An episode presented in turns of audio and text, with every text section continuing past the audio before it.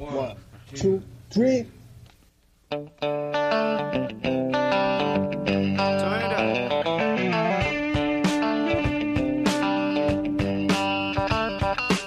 Salve, salve, pessoal! Via Láctea, Planeta Terra, América do Sul, Brasil, terra da nossa querida e amada Stock Car, está começando o seu, o nosso, o vosso Baiano Brinde 02, é o terceiro programa, mas é o 02.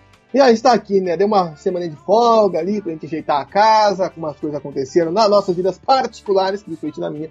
Mas isso são coisas que vocês querem ver só no meu Twitter.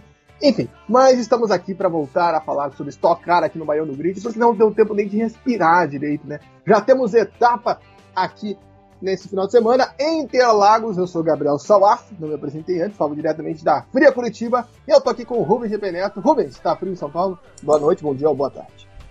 Boa noite, bom dia, boa tarde para o nosso ouvinte que estiver ouvindo este podcast. Muito obrigado pela sua audiência. Eu sou o Rubens GP Neto e sim, é uma frente fria em São Paulo. Parece que quando se fala em estocar em Interlagos, a frente fria chega junto com os carros para a pista. Mas vamos embora, né? Nossa querida Interlagos vai receber a Stock Car e também está recebendo os desbravadores portugueses. O desbravador, né? Apenas o desbravador, exatamente. E o desbravador argentino, né? Que volta à categoria, né?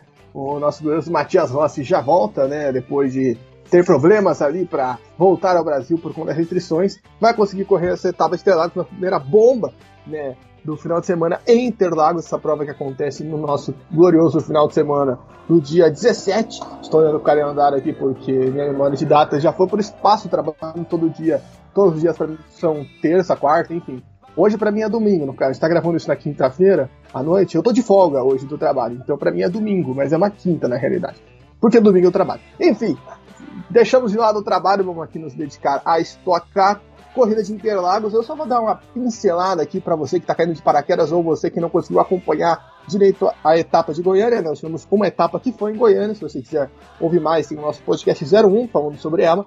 Os vencedores foram Daniel Serra e Ricardo Maurício, né? A dupla da Eurofarma. Meinha faturou tudo nosso glorioso Little Sox, né? Como já diria a transmissão em inglês.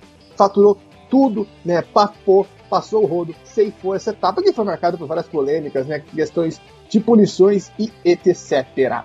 Vamos agora passar só a classificação, pessoal, se situar né, para o nosso debate. Daniel Serra é o líder com 44 pontos, Gaetano de Mauro da KTF com 34, Gaetano com contrato confirmado até o final do ano, né? Ele que entrou ali ainda numa incerteza, agora está confirmado. César Ramos é o terceiro com 32, aí vem quarto Bruno Batista com 31, quinto Atila Abel com 30, sexto Thiago Camilo também com 30. Esses seis vão estrear o nosso glorioso laço de sucesso Interlagos, né, nosso troféu Bigorna aí, para eles já começarem bem o final de semana em São Paulo, né, bem felizes no caso.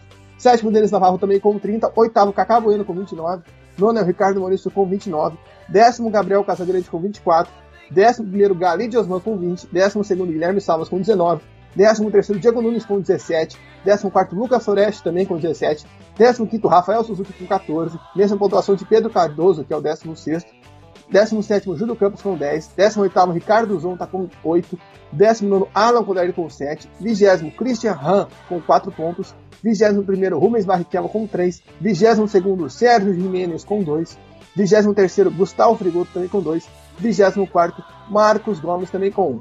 Felipe Massa, Felipe Lapena, Beto Monteiro, Guga Lima, Max Wilson, Nelson Piquet, Tuca Antoniazzi e Tony Canaan não pontuaram em Goiânia. Chegam zeradinhos para a etapa de Goiânia, de Interlagos, perdão. E também quem chega zeradinho, mas no filé, né? Acho que um dos melhores momentos da carreira para essa prova é ele, o Portuga. O cara que deu um show em Mônaco no final do ano passado, Antônio Félix da Costa. Infelizmente, né, por um motivo triste, a gente tem que ressaltar isso, né? A gente gostaria de ver o Antônio Félix da Costa no grid normalmente, né? Não por questões de coronavírus, por Covid. Ricardo Maurício, atual campeão, infelizmente está com coronavírus, né? Tá em casa, tá se recuperando, tá bem, inclusive, né? Vai, a gente tá gravando isso quinta-noite, como eu falei, ele vai participar até da coletiva, né? Estocar, ou seja, ele, a esposa dele, né? Que também foi contaminada, né? Testou positivo, estão bem graças a Deus, e vamos torcer aí recuperação plena para a gente ver o Ricardo Maurício nas próximas etapas, mas a Eurofarma não quis deixar a gente na mão, né? Trouxe logo Antônio Félix da Costa, o atual campeão da Fórmula E, Ele que já correu outras cinco etapas da Stock Car, a gente já vai passar o retrospecto dele, que é impressionante, até vamos dizer assim. Rubens GP Neto, que notícia maravilhosa, né? Mesmo sendo algo que vem de fruto de algo que a gente não gostaria, é uma coisa sensacional, uma atração muito boa para o nosso final de semana. Eu gosto que normalmente eu fico imerso nas terças, quartas e quintas no escritório e eu só desculpo dessas bombas quando eu chego em casa que tá a Débora se descabelando, tentando fazer uma notinha pro site para poder sair e explicar direitinho o que que aconteceu, né? É uma pena, Ricardinho Maurício é o piloto que vinha para disputar o título, mas ter Toninho feliz das costas dentro do Stock Car vai ser uma coisa muito bacana. O cara já vem com vitória vitória esmagadora em Mônaco, já vem, sabe, naquela embalada, deve vir no iate tocando com o karate lá de Mônaco até São Paulo, aqui no Porto de Santos para subir a costa.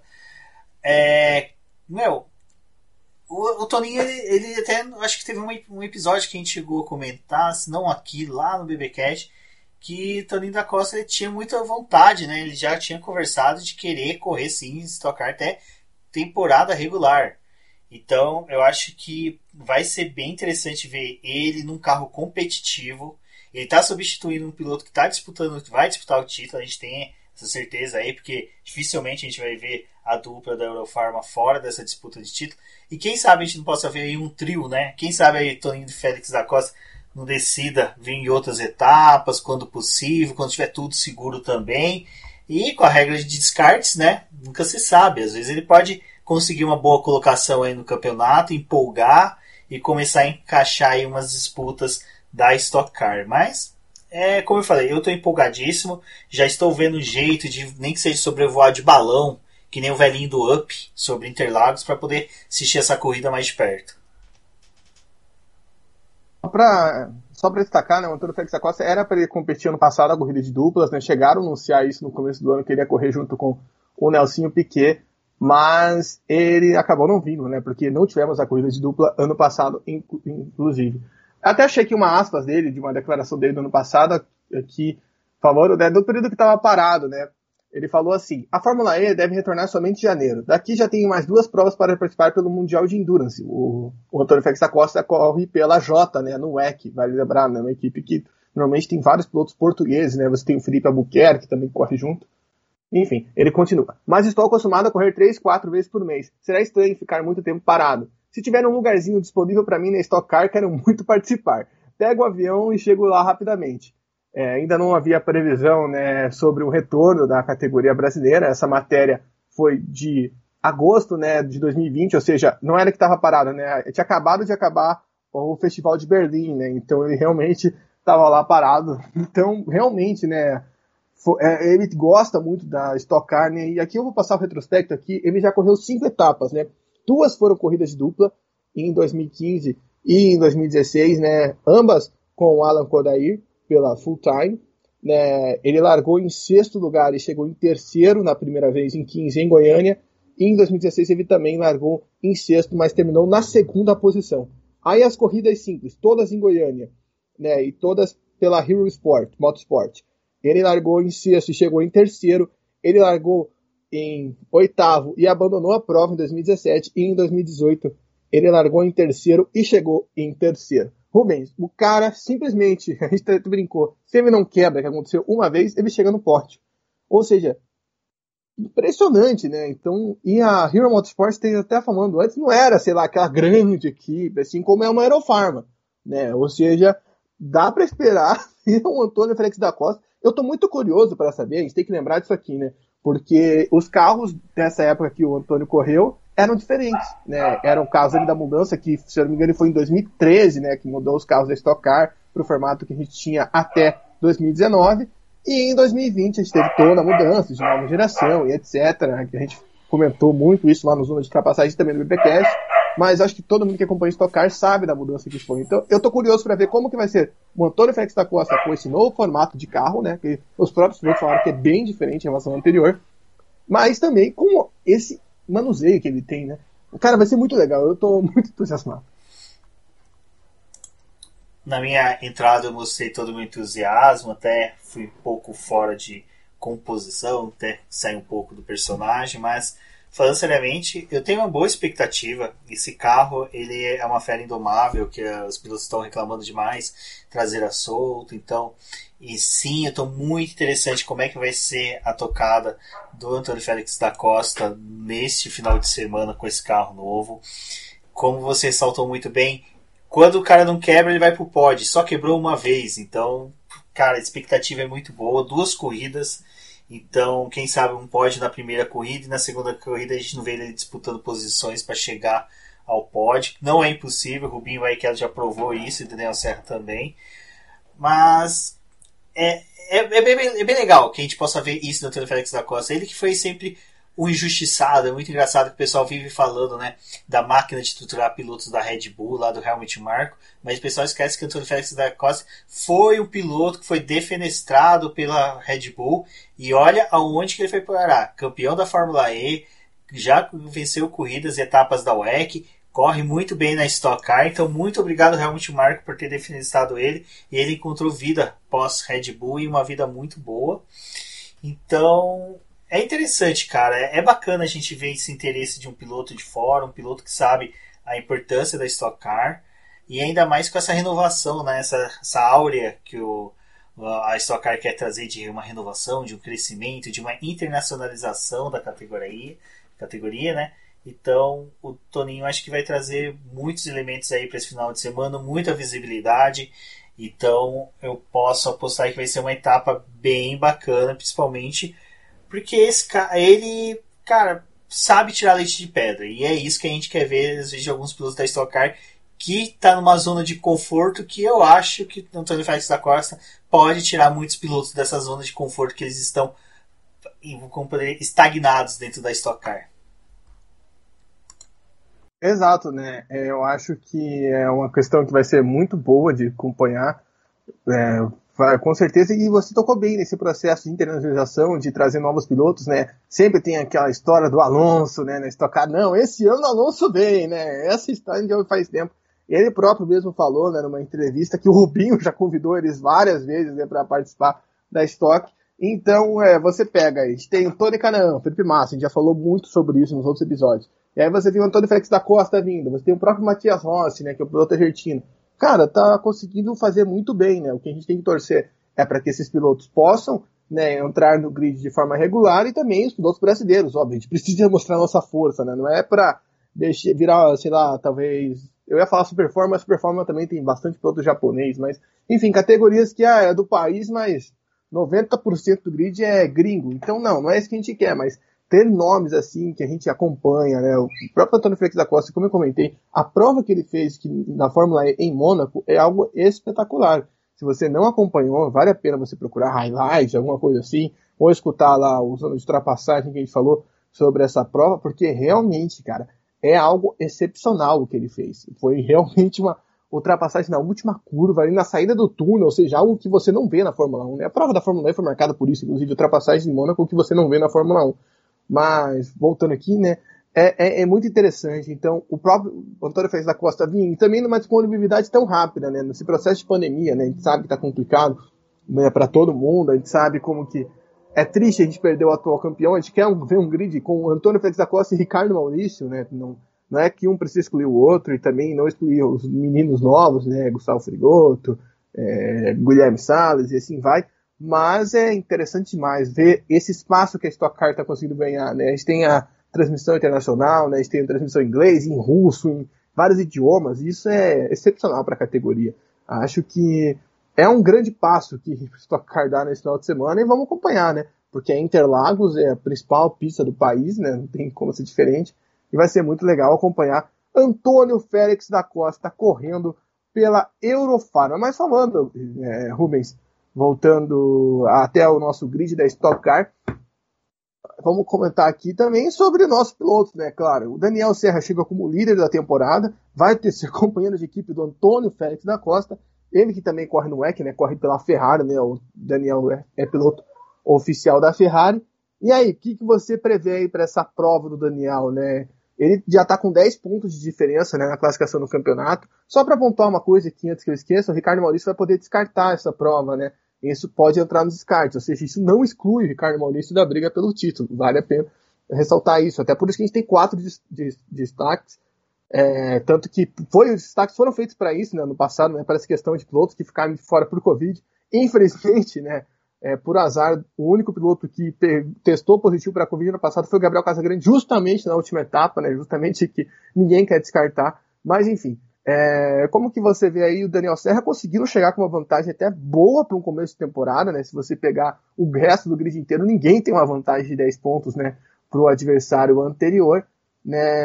É um, e é uma pista boa para ele também, né? A Aerofarma foi a atual vencedora lá com o Ricardo Maurício.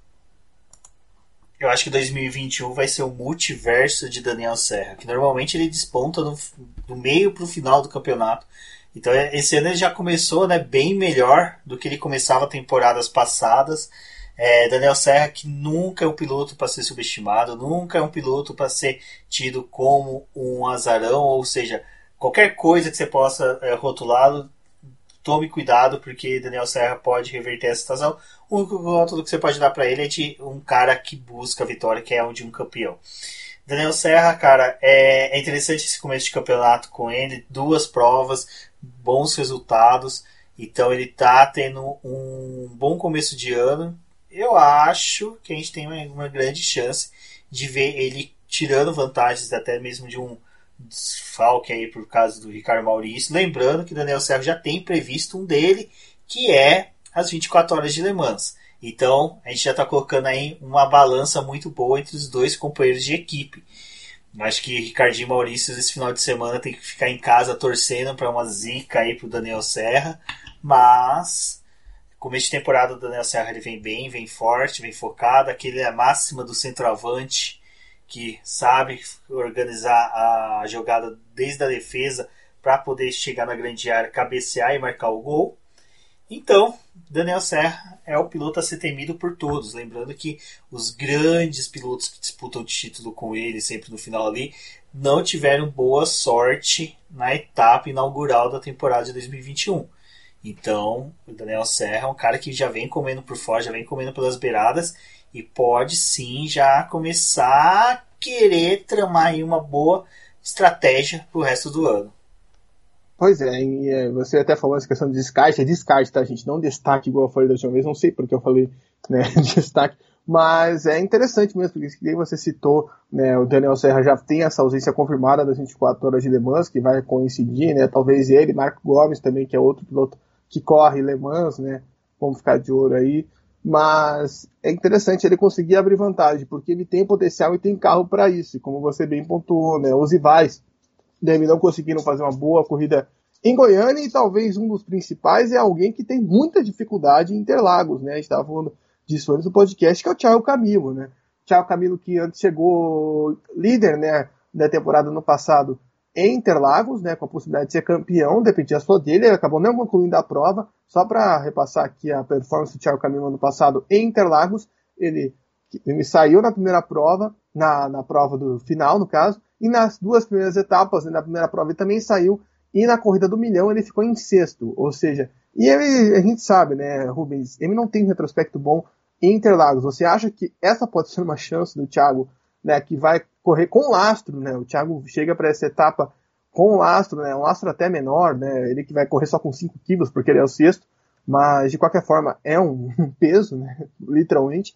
É, como que você avalia aí que pode ser, ser essa prova do Thiago Camilo em Interlagos? Bom, o Thiago Camilo, já que várias vezes que a gente estive fazendo cobertura em Interlagos, ele, em coletiva, o pessoal até de imprensa que trabalha com ele sempre falou que não é uma pista que é muito fã, que ele sabe, gosta, que ele busca ter um desempenho tão bem, que ele sempre sabe que não é um bom lugar para ter resultado. Acho que ele até ficou feliz que talvez a prova final Talvez não, né? Já estão se confirmando aí que a prova final vai ser em Brasília.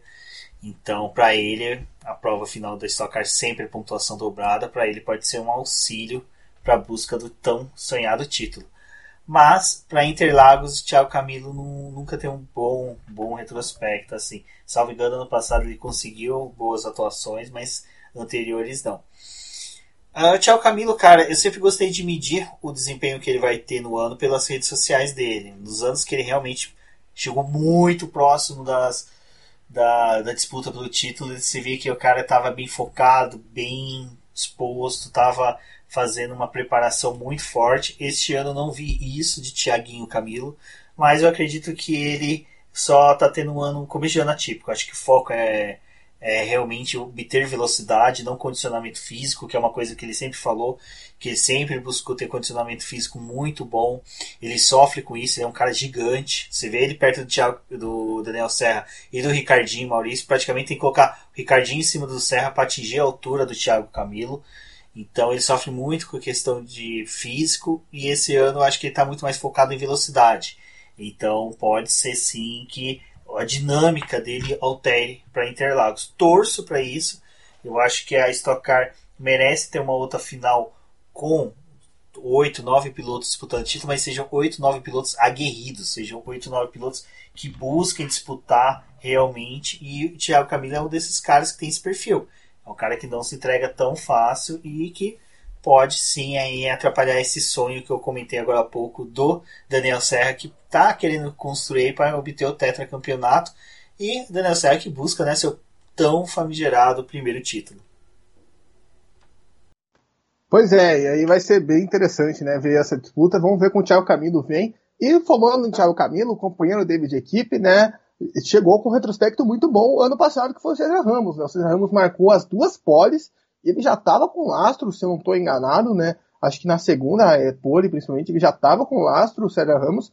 Você acha que ele pode surpreender novamente, né? O Cezinha que ele ficou devendo, né? Que ano passado ele não conseguiu pontuar, não conseguiu vencer uma prova, perdão, né? Ao longo da temporada, ele até ali, o meio da competição, estava liderando o campeonato, descendo a surpresa, a sensação. Aí depois a Aerofarma chegou e tudo foi pro ar. Mas você acha que ele pode surpreender novamente Interlagos, visto que temos né, essa questão de grid invertido né, nas duas provas, o que, que você acha aí que o Cezinha pode aprontar desta vez? Cara, eu acho que sim, tem uma grande chance aí do César conseguir um bom, uma boa corrida. Uh, eu acho que esse começo ali, essa primeira prova, a gente teve realmente esse perfil de muitos pilotos é, bons, não conseguindo se encontrar, não conseguindo entregar tudo isso que consegue do César Ramos, eu acho que o ano passado ele ficou meio assustado com toda a evolução rápida que ele teve. Tipo, ele entrou numa equipe que conseguiu entregar um bom carro, ele começou em alguns momentos bater o companheiro de equipe dele, que é nada, nada menos do que o Thiaguinho Camilo, né? Vou chamar de Thiaguinho, já que ele dá dois de mim. Mas é, o César Ramos, eu acho que ele consegue sim ter um desempenho muito melhor. Eu acho que ele evoluiu bastante conseguiu tirar muito aprendizado do ano passado. Eu acredito que a vitória, mais de uma, ele possa ter esse ano, num formato desse que você comentou com o grid invertido. Numa segunda prova, ele pode fazer aquele trabalho maroto de ficar ali entre o oitavo, nono, décimo, tentando ali na primeira prova economizar equipamento. Lembrando que tem questões novas de abastecimento, questões novas de também de uso de pneus, então tudo isso pode influenciar bastante na corrida. Então o César Ramos tem grandes chances. Ele é um piloto que a gente pode dizer que mesmo não, como posso falar, sendo um piloto vitorioso ou extremo, ele mostrou uma evolução muito forte ano passado. Então, é, eu acho que este ano concretiza sim uma evolução muito boa dele. Primeira etapa foi pífia, foi, mas eu acho que teve muitos fatores ali que atrapalhou bastante a etapa. É isso, vamos ver aí como o César Ramos vem aí para essa etapa, né? Eu tenho expectativa, né? Meu terceiro do campeonato, o seja, tá, começou bem, né? Vamos dizer assim, ele que teve um pódio roubado, né? Na verdade, depois ele conquistou o pódio, né? Que foi na primeira prova que o Alan Kodair, né? Acabou sendo punido depois, mas ele chegou até ir para a mureta do pódio, né? É uma situação engraçada. A gente já vai comentar essa questão de punição, que eu ouvi uma coisa essa semana e me fez refletir bastante coisa. Mas eu queria aproveitar, você tocou no assunto Brasília, e foi uma notícia muito boa que a gente teve né, nas últimas semanas, né? A Stock Car em parceria com a Red Bull, né, para reformar o Autônomo de Brasília e já voltar esse ano. Você achou que é meio rápido? Eu fiquei ainda meio assim, né? Porque tudo bem, anunciar a reforma e assim vai, mas para esse ano eu fiquei meio. Mas você acha que vai dar certo isso aí? O pessoal não tá otimista demais, óbvio que a gente tá feliz, né? O pessoal lá, o Fernando Campos tá lá, é... felizão, né? Pessoal de Brasília, que sabe que tem uma trupe em Brasília muito grande, né, que gosta de automobilismo, e é uma pena o que aconteceu com o autódromo lá, que a gente fica feliz, mas para esse ano você acredita que realmente vai sair isso do papel? Cara, eu torço bastante. Eu torço bastante porque eu tenho muito, eu tenho um sonho mesmo de fazer uma, uma viagem para lá para cobrir. Eu gosto de Brasília, já estive lá, já passei uma semana maravilhosa na, na capital brasileira.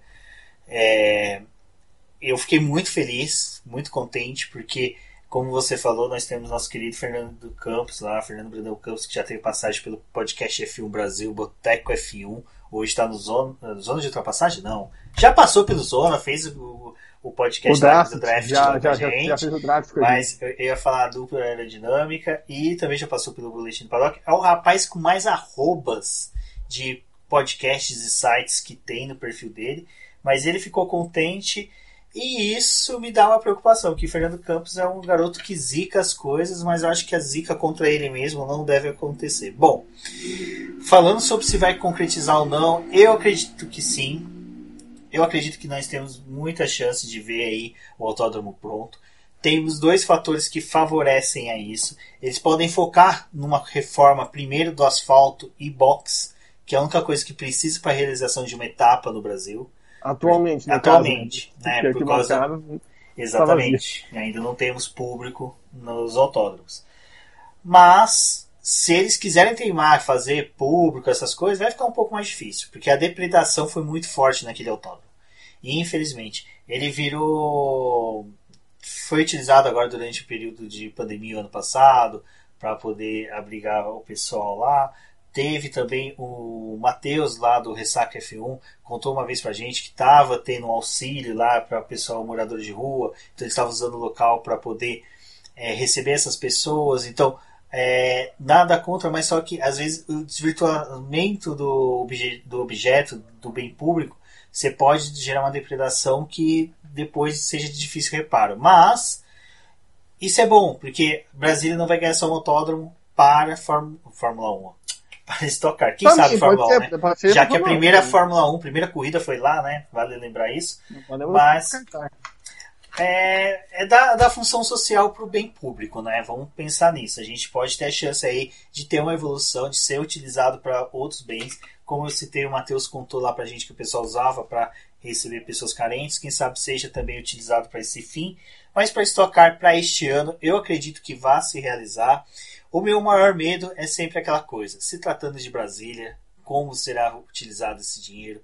Como será vindo essas verbas? A gente sabe que tem o, a parceria com a, o Banco BRB, né? Banco de Brasília, Banco, é Banco Rural de Brasília, né?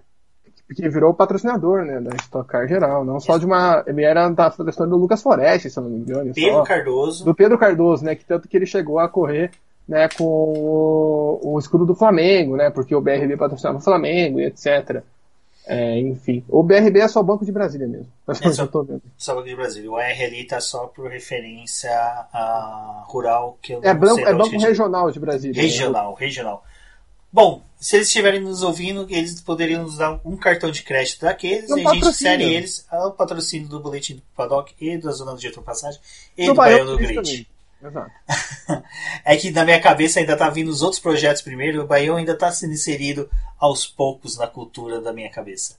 Mas, finalizando sobre o autódromo, sim, teremos ele este ano. Como será entregue é a dúvida, mas acho que a corrida vai ser realizada sim. É, torcer para que seja feito da melhor forma, com a melhor das intenções, com grana vinda de locais responsáveis, ou seja, nada muito obscuro. Não queremos daqui uns 4, 5 anos uma CPI do Autódromo de Brasília. Eu também espero e também vale lembrar né, que tem a chance do autódromo vir antes do circuito de rua de Brasília na Fórmula E, né, que também é uma lenda aí que vai se postergando pelo nosso automobilismo brasileiro, que espero que um dia se realize. Né? Não vamos deixar de sonhar, porque sonhar nunca é em vão, já diria o poeta. Que bela frase que eu estou dizendo aqui. Enfim, falando em sonhos, né, quem até viveu um começo de temporada dos sonhos, eu tô bom nos ganchos hoje, hein, rapaz? Tô até feliz comigo mesmo. Exatamente, aqui cuidado para não levar uma. Enfim, quem começou uma temporada muito boa nos sonhos, né, é o Cacaboeno, né? Conseguiu ali a pole depois de alguns anos, né? Conseguiu se fortalecer né, na disputa, né? Infelizmente teve problemas no carro, né? Conseguiu ainda fechar a primeira corrida no pódio. Ele mesmo falou, né, em entrevista que estava é, com o problema desde a primeira prova, né, na roda, teve que sustentar até que não aguentou mais e caiu, né, literalmente, a roda do carro do Cacabana na segunda prova.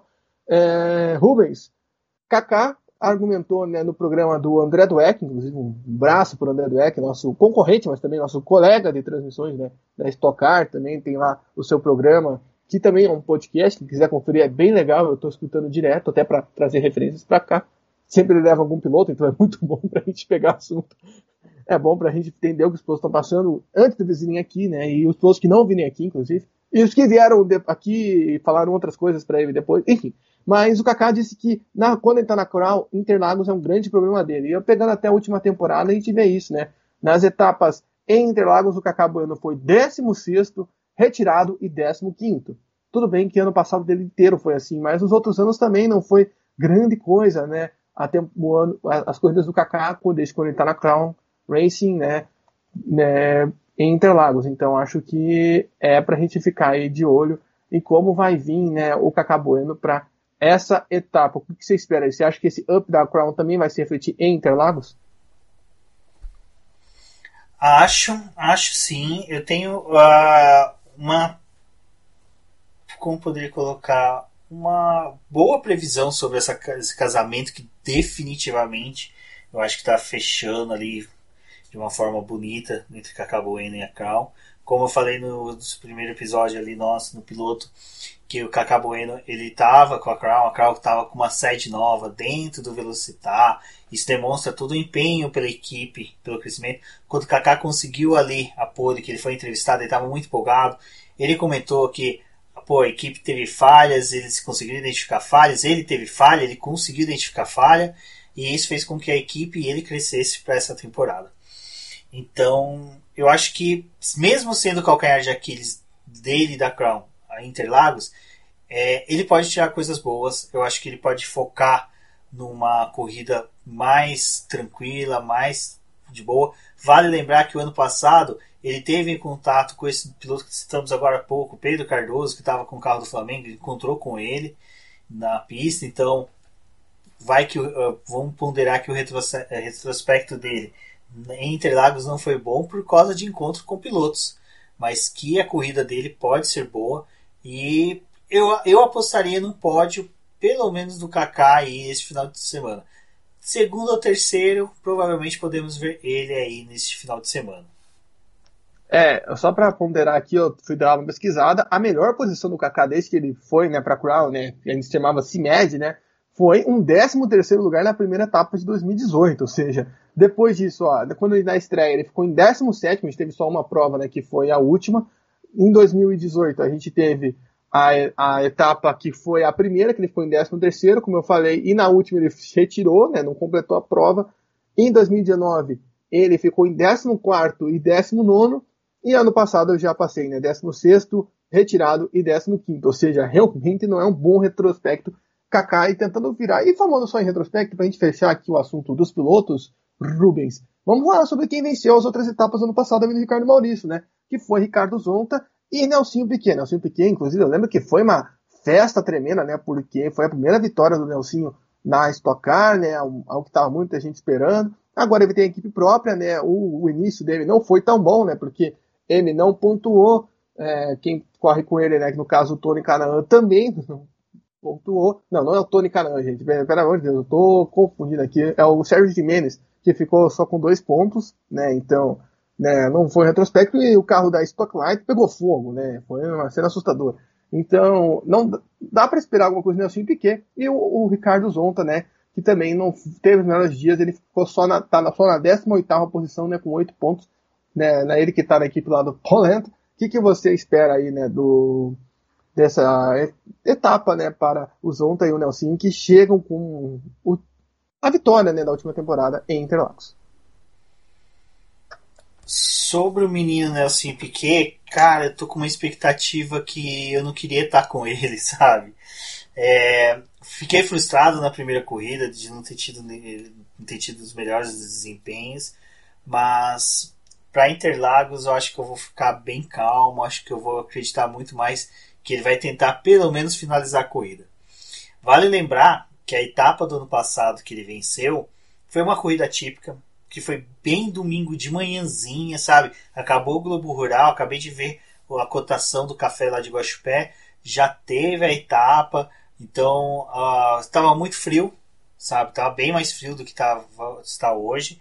Então foi uma corrida típica. Eu acho que os outros pilotos não quiseram se arriscar tanto, lembrando que no dia seguinte tínhamos a corrida do milhão.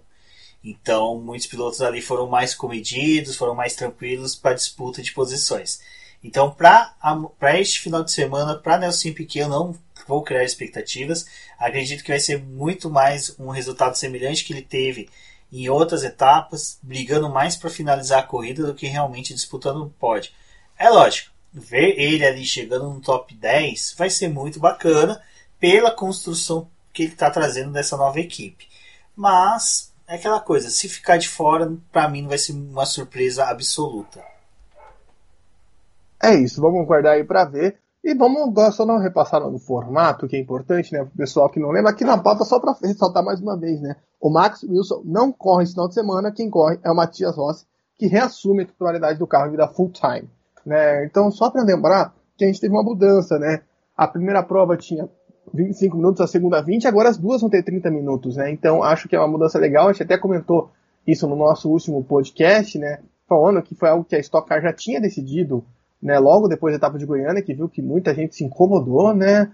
Vai ser bem legal, né? A primeira corrida está marcada para as 11h15, então vai ser tudo em sequência, e eu estou bem feliz que é às 11h15, então, porque eu estava com medo de ser à tarde, a tarde iria me atrapalhar, possivelmente, por conta de trabalhos, mas estou feliz que vou conseguir ver a etapa da Stock Car bem feliz. É, enfim, e a gente pode esperar aí uma boa corrida, e tem a questão das punições, né? Que tá todo mundo cabreiro depois da última corrida, e até, eu aproveitando, né, vou usar mais uma vez o programa do nosso glorioso André Dueck de Gancho, o Cacá Bueno foi convidado da semana passada, né? Então, por isso que até teve ele aqui algumas vezes. E, e ele falou, né, uma coisa que eu concordei muito, Rubens, que o problema das punições, né, além de trazer toda aquela questão, eu tô com dó do Ricardo Maurício, inclusive, porque sempre estão usando ele como exemplo, porque ele é o maior exemplo de como a punição funcionou de maneira errada, né, porque possivelmente não ganharia a segunda prova caso a punição viesse antes, né, é o fato da demora. Porque uma punição ali de push é algo que você vê na imagem. O Cacá Bueno ainda falou, pô, eu dentro do carro, de capacete e viseiro, caramba, quatro eu vi com o Alan Kodair e o Ricardo assinaram push. Você espera que isso, nessa prova, que talvez seja mais calma, né? Justamente pelo tempo, né? São 30 minutos. Ali, 25 minutos e 20 é doideira, né? É sprint, é loucura, é palavras inapropriadas e gritaria, no caso. Você espera que isso dê mais calma, se tiver alguma questão, talvez né, a gente torce para que não tenha tantas questões de punições, porque a gente sabe, é normal, em qualquer prova tem isso. Né? Na Fórmula 1, às vezes demora 4, 5 horas para ser uma punição. Como que você vê essa questão aí para essa etapa de Interlagos? Né? O pessoal deve estar tá mais cabreiro, né? A, a CBA deve estar tá assim, ó, para quem vai botar lá, apesar de a gente saber que às vezes não é tão confiável assim quem está lá é, operando. Eu fico um pouco mais tranquilo para a etapa de São Paulo, porque pelo menos o pessoal da Federação Paulista de Automobilismo eles já são um pouco mais criteriosos eles gostam de tentar entregar o resultado o mais rápido possível e eles têm uma boa sinergia ali com o pessoal da CBA. Então eu acredito que a gente possa ter pelo menos questão de solução de conflitos referente a punições mais rápido. Mas é aquela coisa, né? Para quem saiu de Interlagos vendo um pódio com Lewis Hamilton, Max Verstappen e Gasly, e depois chegou no McDonald's e ficou sabendo que Carlos Sainz, pela minha querida McLaren, era o cara que devia ter ido pro pódios, sabe como é frustrante ter uma punição horas depois. Se na Fórmula 1 foi assim, imagina Stock Car quando sai o resultado dias depois. Mas eu tô, tô, tô meio que me acostumando com a ideia de punições na Stock Car no, pelo seguinte. Em conversa com o pessoal que também de imprensa de outros canais, a gente levantou um debate sobre isso e todos falaram, cara, vai fazer parte do show. É um dos pontos que vai ser o show do, da Stock Car, e não só este ano, mas daqui para frente. Com essa manutenção dos, das duas provas, uma muito próxima da outra, em que não tem como analisar é, questões de punição tão rápido, então não tem como a gente realmente ter ali é, ficar muito reclamando, xingando tal. Então eu tô querendo me acostumar com o que as punições fora de hora, punições horas depois da corrida, vai fazer parte do show e tentar tirar o melhor proveito disso. Ou seja, fazendo tweets gigantes falando da minha indignação, mas saiba que a minha indignação vai fazer também parte desse show que, como eu disse, já estou querendo começar a me acostumar com as punições fora de hora da Stock Car. Que vão continuar, é lógico, porque o formato não vai permitir que o pessoal chegue no consenso tão rápido assim. Exato, e também ah, tem toda a questão, né? O Cacá mesmo que falou isso diretamente, né? Que a CBA talvez não dá todos os recursos para que os comissários façam bons trabalhos, né?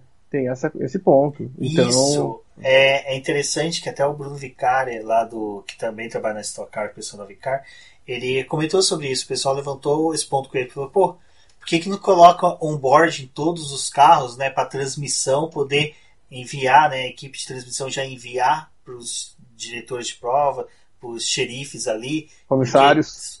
Eu gosto de usar o termo xerife porque eles são. Muito rígidos. bom, muito bom. Gostei, gostei, gostei. gostei. eu, eu, ia falar marshals, mas me faltou a palavra. Agora não vamos americanizar também esses termos da Stock Aqui é Stock Car, né? Primeiro a gente tem que traduzir o estoque, né? E o car, né? Tem que ser carro. Como que a gente tinha falado outra vez? Carro de prateleira.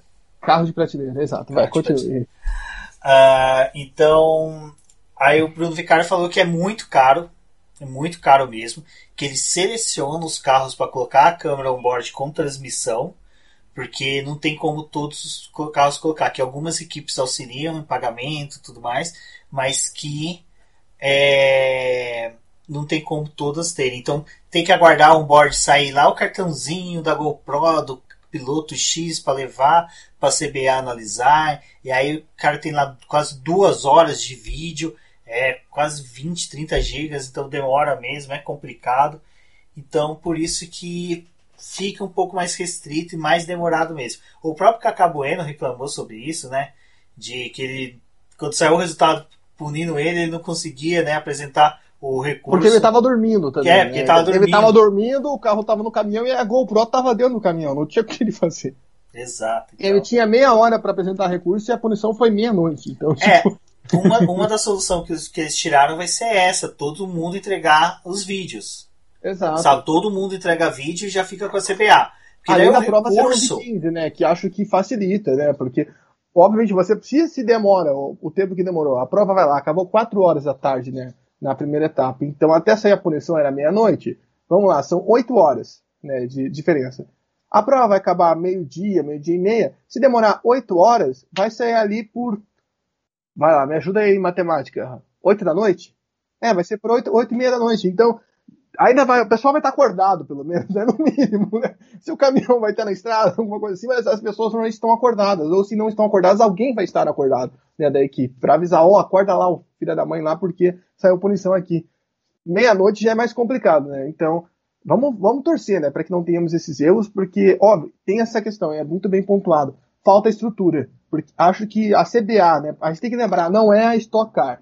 Essa questão de punição é algo bem desmembrado, né? A Stock Car não tem como influenciar tanto. A CBA tem que buscar um trabalho mais profissional. Ah, é caro, não sei o que, mas tem que buscar. Pô, a gente tá falando aqui, vai vir um piloto campeão numa baita de uma categoria internacional que é o Antônio Félix da Costa. A gente vive sonhando em ver o Fernando Alonso, que o Rubens está com a camisa na gravação, vocês não estão vendo, mas ele tá com a camisa do Fernando Alonso.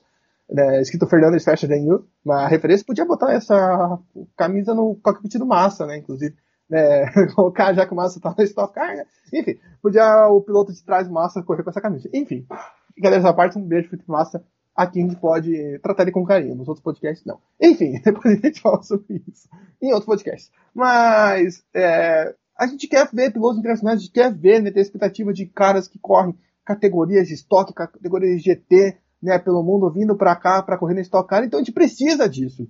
Se você quer fazer que a categoria seja maior da América do Sul, e é, mas se estruturar a ser no nível mundial, a ser aquela, pô, ter europeu interessado, americano interessado, gente da Austrália interessada em ver, né, alguns pilotos, Scott McLaughlin, sei lá, vem correr aqui, pilotos da NASCAR, Jimmy Johnson, imagina um grid com Jimmy Johnson, Tony Canaan, ia ser uma delícia. Mas enfim, é, quer trazer pilotos experientes e consagrados correr, você tem que ter isso.